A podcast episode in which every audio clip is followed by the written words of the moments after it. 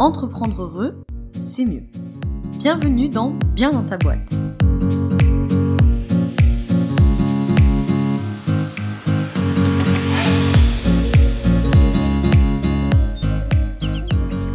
Bonjour à toi et bienvenue dans ce nouvel épisode du podcast Bien dans ta boîte. Aujourd'hui, on va parler d'un sujet qui, euh, à mon avis, tu ne t'y attends pas. On va parler du lien entre l'attachement et le business. Alors, je sais que là, il y en a qui doivent se dire, oulala, là là, qu'est-ce qu'elle nous a encore préparé, Laura? Mais euh, je t'assure, je te promets qu'il y a un lien, qu'il y a plusieurs liens même, entre le système d'attachement euh, que nous développons enfant, qui nous permet de nous attacher aux personnes qui prennent soin de, nous, à nos parents, plus tard à nos amis, amoureux, amoureuses, etc. Et euh, notre manière, entre guillemets, d'entreprendre et l'état d'esprit dans lequel on entreprend. Avant qu'on attaque cet épisode et que je t'explique davantage ce qu'est le système d'attachement, quels sont les liens qu'on peut faire avec le business et te donner aussi des exemples pour que ce soit un peu plus concret euh, pour toi. Euh, je voulais te rappeler que dans la description, tu peux euh, rejoindre la newsletter. Alors le but de la newsletter, c'est pas de t'envoyer des mails pour t'envoyer des mails, puisque je n'en envoie que deux par mois, une, tous, les, tous les deux mardis précisément. L'intérêt, c'est que tu peux euh, tu vas avoir notamment accès avec cette newsletter aux actus, aux podcasts, etc. Mais aussi un article inédit par newsletter. Le but, c'est aussi de te proposer du contenu euh, gratuit pour t'aider, euh, évidemment, dans ton entrepreneuriat et surtout dans ton bien-être entrepreneurial. Et l'accès également à la trousse de secours pour entrepreneurs, donc qui est un espace privé de mon site. Quand tu t'inscris à newsletter, dans ton mail de bienvenue, tu as les, accès, le mot de passe, etc. Et sur lequel il y a des PDF, des vidéos de yoga, des masterclass, des, des fiches outils, etc. Bref, plein de de choses pour essayer de te rendre le quotidien entrepreneur un peu plus agréable.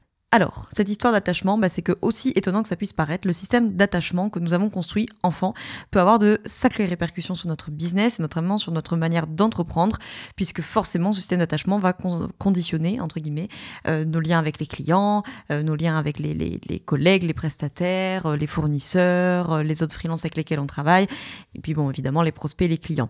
C'est quelque chose que je vois énormément passer en consultation, en coaching. si d'ailleurs le coaching t'intéresse ou peut t'intéresser, je te mets dans la description le lien vers la page du coaching pour que tu puisses avoir toutes les informations. Et si tu souhaites réserver ton appel découverte pour que tu vois un petit peu qu'on puisse échanger, si ça peut t'intéresser, si ça peut t'aider et si je suis la bonne personne pour ça. Donc c'est quelque chose que je vois euh, énormément passer et euh, c'est quelque chose qui est, euh, je trouve, très intéressant en fait d'aborder. alors évidemment, toutes les problématiques ne vont pas s'y prêter, hein, bien sûr, mais si la problématique s'y prête, c'est très très très intéressant d'avoir cet angle de vue là parce que c'est souvent un angle de vue auquel on ne pense pas pas nécessairement, euh, et qui peut euh, nous, expliquer euh, plein de choses, même si bien sûr, après, toute la question va être de dire, ok, maintenant qu'on a ça, qu'est-ce qu'on en fait? Mais ça permet déjà de, comprendre un petit peu. Alors la question de l'attachement, c'est un sujet qui me passionne depuis longtemps, puisque mon premier travail de recherche à la fac de psycho, je l'ai fait là-dessus, sur le lien, sur le, lien entre l'attachement et le couple vieillissant. Donc c'est vraiment quelque chose qui m'intéresse beaucoup. Comment on pourrait définir la théorie de l'attachement? La théorie de l'attachement, c'est un champ, entre guillemets, de la psychologie, euh, dont le, grand nom euh, dans les, chercheurs est Bowlby, John Bowlby, qui s'intéresse au lien d'attachement que crée l'enfant avec son environnement, et notamment avec les personnes qui vont prendre soin de lui. C'est dans la théorie de l'attachement ce qu'on appelle les caregivers, ceux qui donnent les soins. Donc la plupart du temps, ce sont bien sûr les parents, mais évidemment, il y a plein de situations où malheureusement, euh, les parents sont pas là, où il peut manquer un des deux parents, etc. Donc c'est vraiment au sens large les personnes qui vont prendre soin de cette enfant, ce qu'on appelle donc les caregivers. Le comportement d'attachement est en lien donc avec l'environnement et correspond à un comportement qui euh, consiste pour l'enfant à obtenir ou à conserver une proximité avec une personne en particulier. Donc tant que la figure d'attachement reste disponible et accessible, le comportement de l'enfant consiste à assurer la pérennité de cette situation. On va dire ça comme ça. Avec euh, le temps et l'environnement, l'enfant il va développer un style d'attachement qu'on différencie en attachement sécure et en attachement insécure, sachant que dans les attachements insécures, on retrouvera les attachements évitants, ambivalents ou désorganisés. Bref, je te fais pas tout un cours en long, en large, en travers ce système d'attachement, mais c'est pour comprendre que voilà, l'enfant inné, il va développer des liens avec ses parents, avec, euh, je sais pas moi, les grands-parents, les frères, les sœurs, les, les, les personnes qui s'occupent de lui, bon bref, voilà. Et c'est ce qui compte le plus pour l'enfant, c'est ses attachements. Hein, je vais t'en parler juste après, mais c'est la survie de l'enfant qui est conditionnée par cet attachement. Donc, ce comportement d'attachement, c'est euh, pour lui le moyen d'obtenir une proximité avec euh, une ou des personnes en particulier, ou de conserver la proximité qu'il a déjà pu euh, acquérir par le passé. Tant que la figure d'attachement reste disponible et accessible, le comportement consiste à assurer la pérennité de cette situation. Ok? En résumé, tant que papa, maman, frérot, sœurette, je sais pas quoi, est là, l'essentiel c'est de conserver ce truc-là. Et donc, au fur et à mesure des interactions, avec les parents, avec les frères les sœurs, avec les grands-parents, avec euh, bref les personnes qui sont là, l'enfant il va développer des modalités d'attachement, il va développer ce qu'on appelle un style d'attachement qui peut être sécure ou qui peut être insécure. Et s'il est insécure, ça dépend des classifications, mais généralement la classification qui revient le plus, c'est de différencier les attachements insécures en attachements évitants, ambivalents ou désorganisés. Le schéma d'attachement en question, là, dont on parle, insécure, évitant, machin, c'est extrêmement important. Parce que, comme je te le disais juste avant, notre système d'attachement, c'est notre système de survie. Il y a une étude qui a été faite en Pologne il y a de nombreuses années, qui fort heureusement ne pourrait plus euh, être faite aujourd'hui parce qu'elle est, euh, elle est pas très sympathique, tu vas voir, mais elle nous a permis d'illustrer ça. En fait, on est dans un orphelinat en Pologne, plein de bébés. On va faire deux groupes. Un groupe d'enfants à qui on va donner tous les soins euh, nécessaires, à boire, à manger, changer les couches, etc. Mais on leur donnera pas d'affection pas, de câlins, pas de bisous, etc. Et puis l'autre groupe, ils auront à boire, à manger, euh, changer les couches, etc. Et de l'affection de la part des, du personnel soignant, du personnel euh, qui s'occupe d'eux.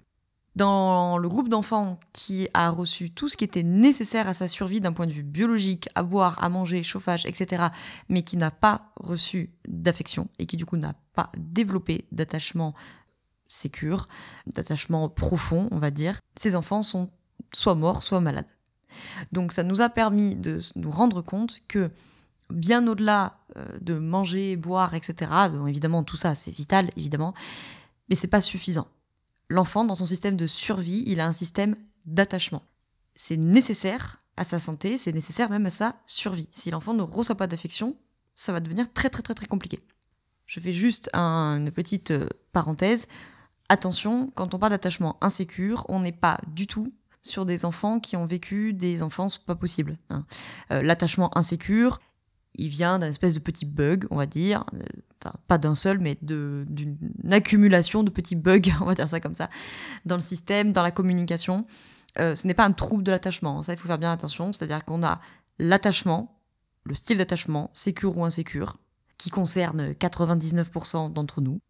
Mais même si vous présentez des, des styles d'attachement qui sont insécures, il euh, y a plein de gens qui ont des attachements insécures, d'accord C'est pas gravissime, euh, à partir du moment en tout cas où vous, ça vous enquiquine pas la vie.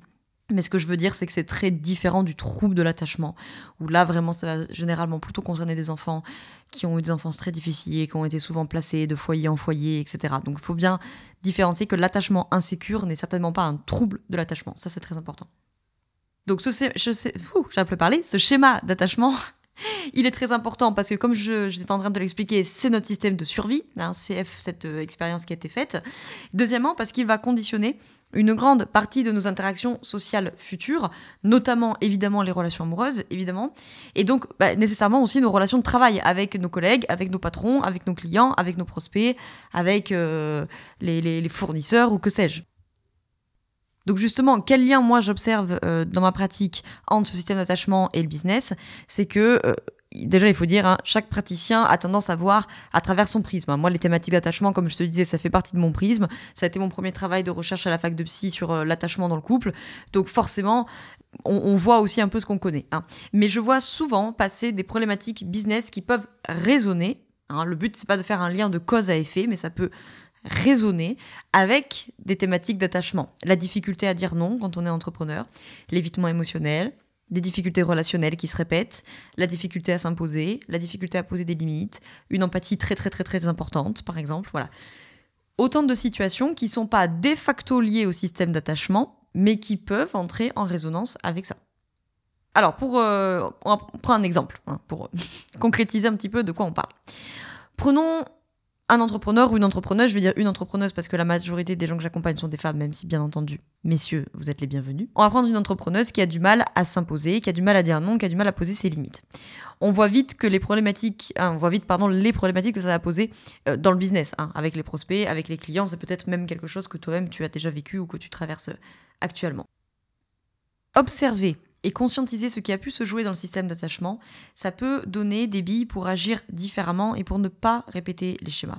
Il s'agit de comprendre pour revenir ensuite dans le travail de coaching, parce qu'après, évidemment, il va y avoir la question de euh, qu'est-ce qu'on en fait. ok? D'ailleurs, là, il y a plein de, de, professionnels qui peuvent t'accompagner, mais c'est vrai que selon les thématiques, c'est notamment les psychologues hein, qui seront bien placés pour accompagner ce genre de problématiques. Si, par exemple, en tant qu'enfant, j'ai dû prendre la responsabilité émotionnelle de mes parents, parce que mes parents avaient du mal à prendre eux-mêmes la responsabilité de leurs émotions pour une raison X ou Y. Hein. Déjà, il est possible que je développe avec le temps une très très grande empathie. C'est pas toujours le cas, mais c'est possible, parce que si j'ai appris à décrypter le langage non verbal de papa, maman à la seconde où ils passent la porte pour pouvoir m'adapter à eux, forcément je vais devenir un adulte la plupart du temps très très très doué pour lire les gens. Ensuite, si j'ai appris à prendre la responsabilité de tout le système familial, ou plutôt on m'a donné à apprendre de, prendre la responsabilité émotionnelle de tout le système familial, je risque de répéter ce fonctionnement une fois adulte, hein, forcément. Donc, petit 1, je vais analyser, je vais surinterpréter tout ce que dit mon prospect parce que j'ai peur de le blesser, parce que j'ai peur de ne pas lui convenir, parce que j'ai peur d'avoir dit un truc de travers, parce que j'ai peur qu'il le prenne mal, etc., etc. C'est normal, puisque dans cet exemple, dans mon exemple là, j'ai appris à prendre la responsabilité émotionnelle des autres. J'ai appris que les émotions des autres, c'était ma responsabilité.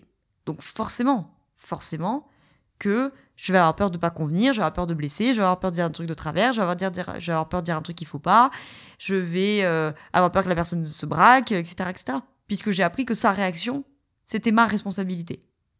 Alors attention, hein, j'ai pas dit de, de parler n'importe comment aux gens, hein, c'est pas, c'est pas ce que j'ai dit, hein, mais je remets dans, dans, dans le contexte de l'exemple que je cite. Deuxièmement, je vais être en difficulté pour identifier mes propres émotions et mes propres besoins. Soit parce que j'ai pu moi-même apprendre à me déresponsabiliser de mes émotions. Les autres font comme ça, pourquoi pas moi? Donc par exemple, je peux avoir appris à me déresponsabiliser, moi aussi. Soit parce que je n'ai jamais appris à identifier mes émotions et mes besoins, faute de temps et d'espace, puisque j'étais toujours en train de me demander ce qui se passait dans la tête des autres et comment ils allaient, etc. Ok? Donc je peux, euh, dans cette situation, me retrouver en difficulté pour identifier mes propres émotions et mes besoins, soit parce que j'ai appris à me déresponsabiliser, soit parce que je n'ai jamais appris à les identifier, ces émotions et besoins, puisque je n'avais jamais le temps et la place de me demander qu'est-ce que moi je veux, qu'est-ce que moi je ne veux pas, de quoi moi j'ai besoin, de quoi moi j'ai envie, etc. Donc dans ce cas-là, on va revenir évidemment dans notre démarche de coaching et venir faire un travail. Là par exemple, euh, on se retrouvait dans ce cadre-là, on viendrait faire un travail d'acceptation émotionnelle, hein, venir travailler sur toutes les stratégies d'évitement émotionnel, de lutte émotionnelle, comment je peux faire de la place à ces émotions, comment je peux accepter ces émotions. Et donc forcément, qui dit émotion dit que là-dessous, il y a des besoins psychiques non satisfaits qui cherchent à se manifester. Donc travail d'identification des besoins, donc travail d'affirmation des besoins et d'affirmation de soi, et puis ensuite travail de verbalisation des besoins. Alors j'ai fait tout un podcast très complet sur la question de l'acceptation émotionnelle, je te mets ça en description si tu as besoin de creuser ce sujet. Et voilà, là par exemple, dans la démarche de coaching, ensuite on va se dire, ok, on a compris, il s'est passé ça, donc j'ai appris que ça, ça, ça, et donc je n'ai pas appris que ça, ça, ça. Ok, maintenant qu'est-ce qu'on fait? On sort de la lutte émotionnelle, on sort de l'évitement émotionnel, on apprend à construire de l'acceptation émotionnelle, on apprend à identifier ses besoins, on apprend à affirmer son espace d'affirmation et éventuellement de verbaliser avec un peu de beaucoup de communication non violente, etc. si euh, on est dans le cadre d'une verbalisation. Donc petit à petit, on va apprendre à faire ce travail, ce qui aura forcément de très belles conséquences, hein. beaucoup moins de psychosomatisation, et oui, parce que forcément, quand je ne sais pas m'écouter, le corps, lui, par contre, me parle. Hein. Beaucoup moins de procrastination, là aussi, j'ai fait tout un épisode du podcast dessus, je te mets ça dans la description. Moins de procrastination, qui est un comportement typique d'évitement émotionnel. On sera beaucoup plus connecté à ses envies, beaucoup plus connecté à ses besoins. On aura une bien meilleure capacité à poser ses limites et à les respecter, à les faire respecter, à dire non, à se protéger, à ne pas accepter des demandes qui ne sont pas OK pour nous, etc. etc. Voilà ce que je voulais te dire par rapport au lien entre l'attachement et le business, c'est de comprendre que euh, très souvent, dans les problématiques que rencontrent les entrepreneurs, on peut se limiter, se focus, entre guillemets, sur des questions d'organisation, sur des questions de stress, sur etc. Mais l'entrepreneur, évidemment, en tant qu'être humain, est un système beaucoup plus complexe que juste euh, j'ai euh, un truc à faire et puis aujourd'hui j'avais un peu la flemme donc j'ai procrastiné. Non, derrière ça il y a des émotions et derrière les émotions, eh ben il y a des besoins et puis derrière les besoins il y a des valeurs et derrière nos valeurs il y a des croyances. Bon bref, tu comprends l'idée. Il faut avoir une vision globale du truc et dans cette vision globale du système entre guillemets que peut représenter l'entrepreneur et que lui-même fait système avec ses clients, avec ses prospects, c'est pas anodin. Hein, les clients que vous allez attirer, les clients avec lesquels ça va matcher, les clients avec lesquels ça marche pas, tout ça c'est un système complet en fait. Hein. Donc ce système-là, il faut prendre en compte aussi la manière dont il a eu, euh, eu, de se construire, de se créer, quel modèle on a eu, etc. Et généralement, le, la plupart du temps, le premier système qu'on apprend à connaître, c'est le système familial, la plupart du temps. Et forcément, toutes ces thématiques d'attachement, comment j'apprends à m'attacher aux gens, qu'est-ce que j'ai appris de l'attachement, qu'est-ce que j'ai appris de la séparation, qu'est-ce que j'ai appris de la distance, qu'est-ce que j'ai appris de la peur, qu'est-ce que j'ai appris de la crainte de perdre l'autre, qu'est-ce que j'ai appris de l'affirmation de l'espace de chacun. Qu'est-ce que j'ai appris sur la notion de territoire, d'espace psychique, de, d'espace vital, etc. Bref, il y a, énormément, énormément de questions, en fait, hein, qui sont liées à cette question de l'attachement. Et c'est vrai que quand on pense à l'attachement, évidemment pendant l'enfance, euh, à l'âge adulte, on pense systématiquement au couple et systématiquement à l'amitié. Alors, c'est certain que dans le couple, ça a une, influence considérable, ça c'est certain, mais dans toutes nos relations, hein, fondamentalement, et donc au travail aussi. Et donc, généralement, ce que moi je vois passer en coaching, c'est euh, ça va se retrouver sur des problématiques émotionnelles, la plupart du temps, euh, relationnelles, évidemment, avec les clients, les prospects, je sais pas dire non, je sais pas poser mes limites, je me fais tout le temps bouffer, etc., euh, etc. Et c'est très, très, très, très souvent lié aux thématiques émotionnelles. Et quand j'arrive sur les thématiques émotionnelles des entrepreneurs, alors très, très, très, très, très souvent, on va se retrouver avec les problématiques de stress les problématiques de procrastination, forcément, de psychosomatisation, j'arrive pas à dormir, j'ai mal au ventre, j'arrive pas à manger, euh, j'ai la migraine, euh, j'ai tout le temps, j'ai de l'eczéma, bref, euh, voilà. J'espère que cet épisode t'a plu, qu'il aura peut-être pu t'éclairer, peut-être qu'il t'aura donné des pistes de réflexion, ou en tout cas de, d'envisager ces problématiques sous un autre angle, je l'espère tout du moins. Euh, je te remercie d'avoir écouté cet épisode jusqu'au bout. S'il t'a plu, n'hésite pas, petit temps, à laisser 5 étoiles sur Apple Podcast, parce que c'est gratuit, ça prend 2 secondes, et moi ça m'aide à faire connaître le podcast et potentiellement à aider d'autres entrepreneurs qui ont besoin d'être euh, bien dans leur boîte. Et euh, deuxièmement, effectivement, peut-être de transférer cet épisode à un collègue ou à une collègue entrepreneur qui euh, pourrait peut-être euh, avancer d'une manière ou d'une autre euh, à l'écoute de cet épisode.